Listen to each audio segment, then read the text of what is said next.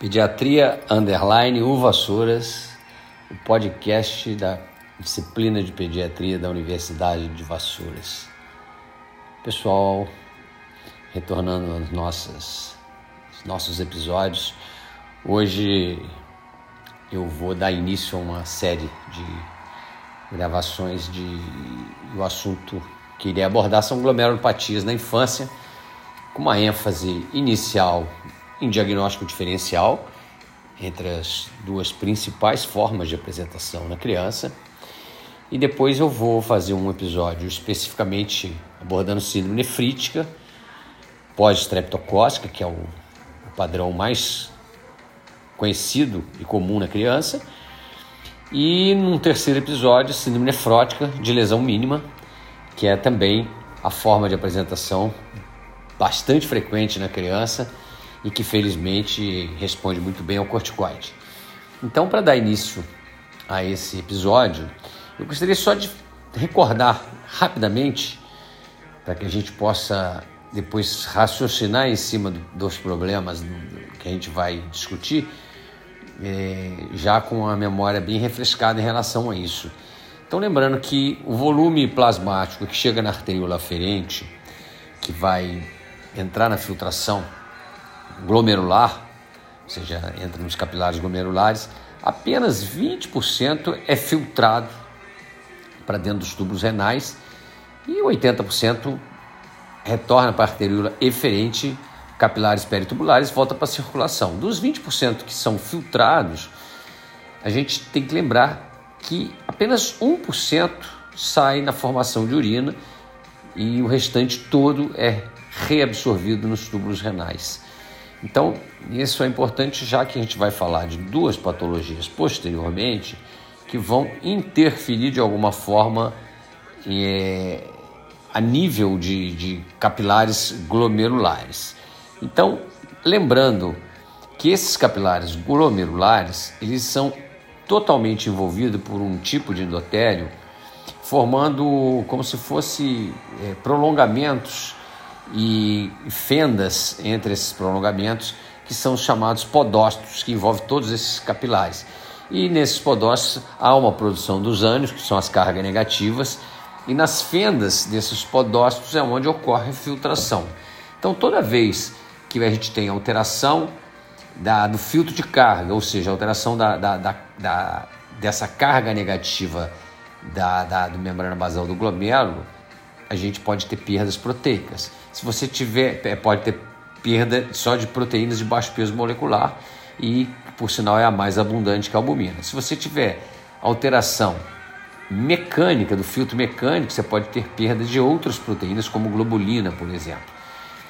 E você pode ter um processo onde há um, uma obstrução a nível dessa, dessa membrana basal do endotélio, como ocorre na síndrome nefrítica a partir de um processo infeccioso bacteriano e a presença das exotoxinas desses gram positivos, que geralmente são, são é, secundária à infecção por estreptococo, há uma formação de imunocomplexo, IgG, com antígeno bacteriano e esse imunocomplexo geralmente se deposita exatamente na membrana basal dentro desse endotélio glomerular. E a, nesse processo há um consumo de complemento e gera um processo inflamatório que vai gerar um processo obstrutivo. E secundário a esse processo obstrutivo você vai ter um aumento, um aumento de volemia, uma hipervolemia com aumento de pressão hidrostática, inicialmente levando a um edema. E depois secundário a esse processo inflamatório você vai ter perdas sanguíneas, né, gerando hematuras, geralmente macroscópica em 80% dos quadros e uma perda pequena de proteína não significativa, diferente da síndrome nefrótica, onde a lesão é na, no filtro de carga e aí você tem uma perda maciça da albumina, que é a proteína de baixo peso molecular, sendo que um quadro, então, você vai ter um processo obstrutivo, altera, alterando a taxa de filtração glomerular, e no outro quadro você vai ter uma perda proteica, onde a, a, a função renal é normal, mas secundária essa perda proteica, você tem uma diminuição da pressão oncótica, já que a albumina tem essa função do controle né, da, do balanço hídrico intra e extravascular, e aí você te, tende a extravasar líquido para o extravascular, e aí, diferente da síndrome nefrítica, na nefrótica você tem um paciente tendendo a hipovolemia. Né? Então, assim, se você se depara com uma criança edemaciada, primeira coisa que a gente tem que ver em relação à idade, que crianças que estão edemaciada e que você é, se depara com uma criança no final do período lactente e início do período de pré-escolar, geralmente uma criança que varia de 2 a 5, 6 anos de idade, mais comum em torno de 3 anos, é mais comum geralmente você ter quadros que falam mais a favor de síndrome nefrótica, mais comum nessa faixa etária. Por outro lado, crianças de período no pré-escolar para o escolar, a faixa etária mais comum, 7 anos de idade, então já é o início do escolar, geralmente é mais comum os quadros do tipo síndrome nefrítica, secundário à infecção bacteriana. Então, se você se depara com paciente com edema na população pediátrica, a primeira coisa que a faixa etária já te leva a pensar mais num problema ou em outro. Se a gente parte para o exame de urina, e a gente tem no exame de urina tipo 1 ou EAS, se a gente tem uma criança com hematúria, a maioria das vezes é hematúria macroscópica, uma minoria microscópica. Se você não tem uma proteinúria significativa, pode ter uma proteinúria, mas não significativa. E se esse paciente cursa com hipertensão arterial, geralmente o quadro que mais preenche esse critério é a síndrome nefrítica. Por outro lado, se a criança é uma criança no final do período de lactente, no início do período pré-escolar, o exame de urina tipo 1 mostra uma hematúria microscópica ou não tem hematúria uma proteinúria maciça, significativa. E aí a gente no EAS você vai ver proteinúria, várias cruzes. Mas se você fizer um spot urinário, ou seja, a relação proteína urinária, proteína com creatinina urinária, se essa relação é acima de 2, a gente diz que é uma perda significativa de proteína. Se essa criança no exame de sangue mostrar um colesterol aumentado e, consequentemente, uma albumina baixa, você provavelmente está mais diante de um quadro que fale mais a favor da síndrome nefrótica. Se você tem uma criança edemaciada e ela não tem proteinúria, ela não tem hematúria, ela não tem alterações compatíveis com alterações renais, a gente já tem que pensar mais em outros quadros sugestivos, cardiopatias, hepatopatias, que aí fogem ao nosso tema em discussão. Então, a grosso modo, se a gente for comparar síndrome nefrítica e nefrótica, por exemplo, qual é a tríade clássica da síndrome nefrítica? Como nós vimos nessa introdução, esses pacientes geralmente aparecem com edema, que geralmente é um edema palpebral, que vai evoluindo progressivamente. Geralmente esses pacientes têm hipertensão e a grande maioria deles tem hematúria macroscópica. Então esse é o critério que preenche para síndrome nefrítica. Então os pacientes têm, por exemplo, só hematúria, e essa hematura dure um tempo muito prolongado, você tem que pensar em outras causas, por exemplo, síndrome de Berger, que é uma deposição de IgA, é, pode cursar às vezes com hematura e sem outras alterações importantes. Se esse paciente, por outro lado, tem edema e um edema insidioso, mas que vai ganhando proporções em crianças pequenas, às vezes aparecimento com a criança, criança com faces muito edemaciadas, abdômen estendido, geralmente com ascite, alguns chegam até edema de bolsa escrotal, então um edema importante dessa criança tem proteinúria significativa e hipoalbuminemia. Isso, logicamente, se você fizer um, um, exame de sangue e constatar que ela tem hiperlipidemia, colesterol alto, essa criança geralmente preenche critérios de síndrome nefrótica. Então, edema, hipoalbuminemia e proteinúria, síndrome nefrótica. Edema, hipertensão e hematúria, síndrome nefrítica. O único desses quadros que tem antecedente de infecção bacteriana é a síndrome nefrítica, que pode ser orofaringe ou pode ser de pele. Mas lembrando que nem todos os streptococcus têm essa capacidade de gerar um quadro de síndrome nefrítica. Apenas os estrépticos que têm essas cepas chamadas nefritogênicas. É. Por outro lado, a síndrome nefrótica não se sabe muito bem o que desencadeia esse quadro que vai levar a essa alteração da perda de carga elétrica negativa no endotélio lá da membrana basal do, do, do glomérulo. Acredita-se que seja secundário ou uma infecção viral ou algum tipo de processo alérgico que vão estimular um linfócito T autossensível. Esse linfócito libera algum tipo de linfocina e ela é que acaba atuando a nível de podócito e bloqueando a produção dos ânions, que são as cargas elétricas negativas do endotélio vascular glomerular. Bom, então a fisiopatologia da nefrítica é uma infecção bacteriana de pele ou de orofaringe, forma imunocomplexo que se deposita na membrana basal.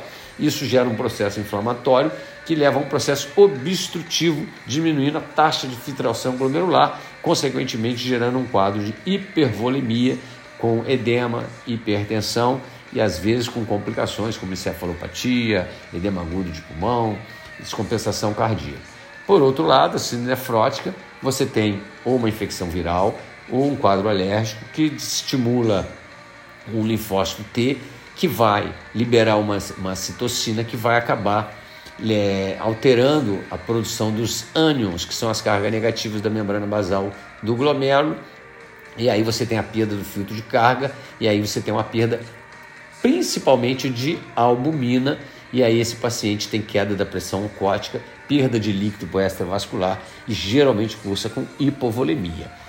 Geralmente, apenas o síndrome nefrítico tem hipertensão, o nefrótico geralmente tem pressão normal ou baixa na criança, tem casos em adultos, que a, a partir da hipovolemia esses pacientes estimulam muito o sistema renina, angiotensina, aldosterona e acabam fazendo vasoconstrção e às vezes pode cursar com hipertensão, mas em criança não.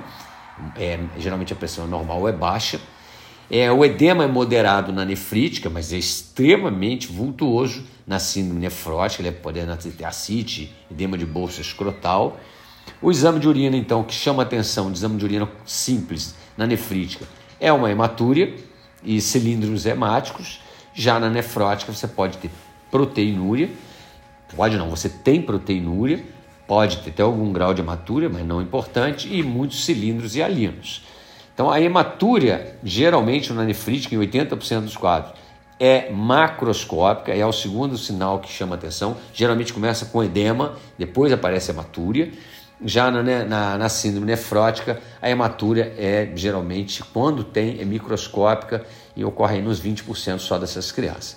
A proteinúria que você pode ter num exame simples da síndrome nefrítica é uma proteinúria que não é significativa, é proteinúria muito discreta. Já na proteinúria nefrótica é uma proteinúria significativa que você pode identificar isso ou com spot urinário mostrando a relação proteína-creatinina acima de 2 ou com a, uri, com a, urina de 24 horas mostrando uma proteinúria acima de 40 mg metro quadrado ou 50 mg quilo dia. Colesterol está normal na síndrome nefrítica, mas geralmente as crianças quando têm perdas proteicas na urina, elas têm um estímulo de produção de lipoproteínas e aí tem um aumento da produção de colesterol, principalmente LDL, triglicerídeos. Então é muito comum fazer parte do quadro.